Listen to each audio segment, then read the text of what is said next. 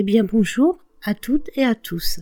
J'ai le plaisir de vous retrouver pour ce quatrième épisode d'Herminie L. On ne peut pas dire que le séjour de la petite rescapée chez les Malherbes se soit déroulé sous les meilleurs auspices. Retrouvons notre héroïne chez les Cassots, où tout devrait se dérouler le plus merveilleusement du monde. Vraiment? Voici la robe. Belle écoute. Rose de Haute-Esclandre avait tenu à accompagner Madame Cassot lors du transfert d'Herminie. La fillette ne sembla pas affectée par ce changement de domicile. Derrière les carreaux de la maison Malherbe, Pierre et Émilie, serrés l'un contre l'autre, observaient le trio franchissant le portail. Patrick Cassot, qui s'était moqué de Pierre, un vrai bébé, avoir peur d'une fille, attendait l'arrivée d'Herminie avec impatience. Pourtant, lorsque la fillette, encadrée de Rose et de Cécile, pénétra dans le vestibule, il se sentit assez mal à l'aise. Mais il était souvent mal à l'aise avec les filles. C'étaient des créatures à part. Elles ne jouaient ni au billes ni au foot.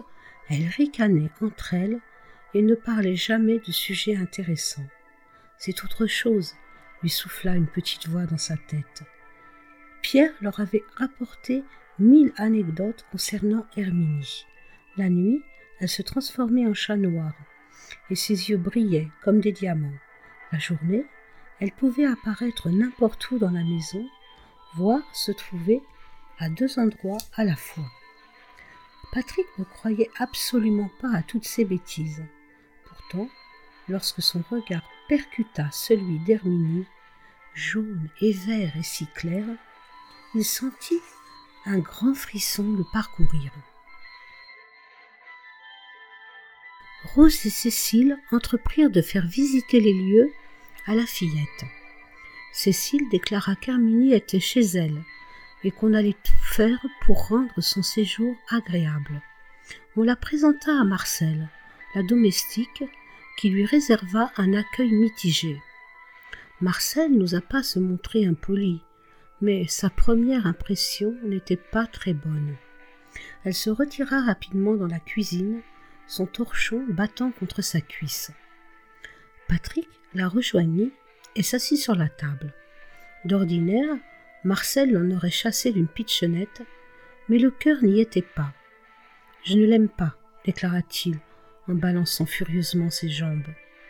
Marcel achevait de disposer des quartiers de pommes sur la tarte.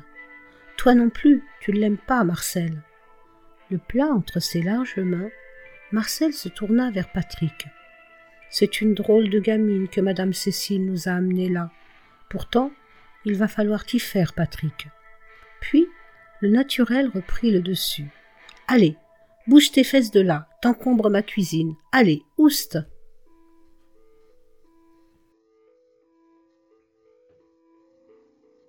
Restée seule avec Herminie, Cécile déploya des trésors d'amabilité. Dans un style différent de Bénédicte, la fillette était tous aussi jolie. Pour l'heure, elle se tenait debout, près de la fenêtre, et regardait à l'extérieur. Cécile lui proposa une citronnade et lui demanda si elle avait faim. Oui, elle voulait bien une citronnade, mais n'avait pas faim. Cécile se racla la gorge. Madame Malherbe avait bien signifié qu'Herminie n'était pas très bavarde. Elle doit être intimidée, songea Cécile. Pourtant, les yeux d'Herminie, fixés sur elle, démentaient cette hypothèse. Convaincue de mieux s'en sortir que l'épouse du médecin, Cécile ne s'avouait pas vaincue, pas si vite. Elle téléphona à Rose afin de savoir si celle-ci accepterait de l'accompagner aux galeries de la mode où elle avait acheté pour Bénédicte la robe imprimée Vichy. Mademoiselle Hortense, qui tenait le magasin, accueillit ces dames avec chaleur. Bénédicte, légèrement souffrante, ne les accompagnait pas. Mademoiselle Hortense s'extasia sur la beauté de la petite Herminie.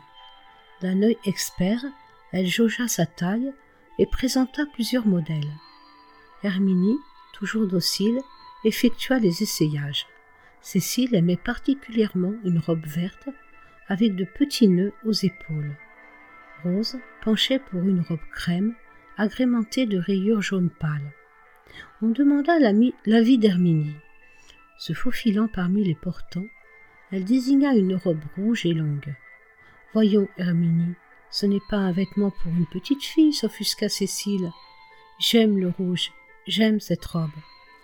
Soucieuse d'effectuer une vente, mademoiselle Hortense affirma qu'on pourrait exécuter un ourlet. Contre l'avis de ces dames, Herminie passa la robe. C'était un tissu léger, une sorte de soie synthétique, fluide et chamoirée. Cécile et Rose échangèrent un coup d'œil désapprobateur. Herminie ne changea pas d'avis.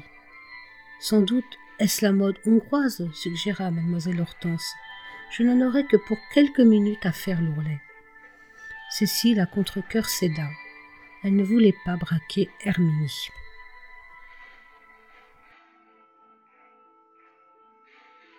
De retour, la fillette demanda l'autorisation de passer la robe et ne voulut plus l'ôter. Elle apparut ainsi au dîner sous les yeux médusés de Marcel et Patrick. Justin Cassot, occupé par d'autres pensées, ne parut s'apercevoir de rien. Sous les pampilles du lustre, Herminie chatoyait. Gênée, Cécile constata que la fillette ainsi affublée paraissait bien plus que son âge. Mais quel âge avait-elle au juste? Douze, treize ans? Les sœurs de Sainte-Bertille n'avaient vraiment pas fourni d'explication à ce sujet. Herminie devait bien posséder une sorte de carnet de naissance. Cécile n'osait poser ces questions en plein repas, devant tout le monde, de peur de gêner Herminie. Elle s'était fixé la tâche de gagner la confiance de la fillette. Rose lui rabattait les oreilles avec la gentillesse de Bénédicte. Elle était câline et aimait, paraît-il, beaucoup Madame de Haute-Eslandre. Cécile n'allait tout de même pas échouer là où son amie réussissait avec brio. Elle attendit la fin du repas. Monsieur Cassot, son fauteuil, regardait les actualités en fumant la pipe. Marcel œuvrait dans la cuisine et Patrick avait filé dans sa chambre. Cécile demanda à Herminie de l'accompagner au petit salon, sa pièce préférée. Elle proposa un fauteuil crapaud jaune doré à Herminie et approcha le sien. Elle alluma la lampe galet qui diffusait une lumière feutrée et approcha ses mains des mains d'Herminie. Celle-ci n'ôta pas les siennes, mais Cécile sentit un léger tressaillement. Comment te sens-tu, ma chérie? Herminie haussa les épaules. Cécile se racla la gorge et enchaîna. Tu es très jolie avec cette robe. Pas la peine de mentir, madame. Le ton était cassant. Cécile sentit le rouge lui monter aux joues. Elle n'allait tout de même pas perdre la face devant une gamine. Je ne mens pas, Herminie, voyons. Tu es vraiment très jolie avec cette robe. C'est juste que ce n'est pas vraiment adapté à ton âge. En France, les petites filles ne portent pas ce genre de robe sauf pour se déguiser, tu comprends? Vous pouvez dire ce que vous voulez, ça m'est complètement égal, et de toute façon, je ne resterai pas chez vous longtemps, pas la peine de vous donner du mal pour être gentille avec moi. Cécile était profondément contrariée. Elle eut la tentation de gifler Herminie, mais se retint. Cette gamine manquait d'éducation.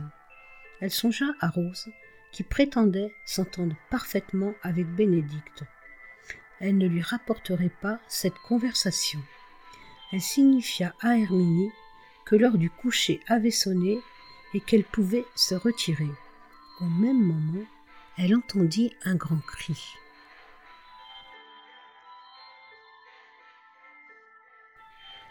Dans la cuisine, Marcel, les traits déformés par la douleur, se tenait la main. Je me suis brûlée, gémit-elle.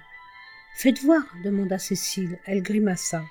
En effet, passez votre main sous le robinet, je vais aller chercher de la biafine. Et lorsqu'elle revint avec le tube tout en tartinant la paume de Marcel, elle s'enquit des circonstances de l'accident. J'ai voulu ranger la grande poêle. Le dîner est fini depuis longtemps et la queue était encore brûlante. Peut-être avez-vous laissé le feu en dessous, Marcel. Pour surnom, madame Cécile, je m'en serais aperçue. Derrière la porte vitrée, l'ombre d'Herminie s'attarda. Sale gamine, marmonna Marcel, sa main pressée contre elle. Cécile haussa le sourcil, mais s'abstint de tout commentaire. L'écoute de cet épisode vous a plu, n'hésitez pas à liker, commenter et partager. Ce sont de petits gestes qui me font vraiment plaisir.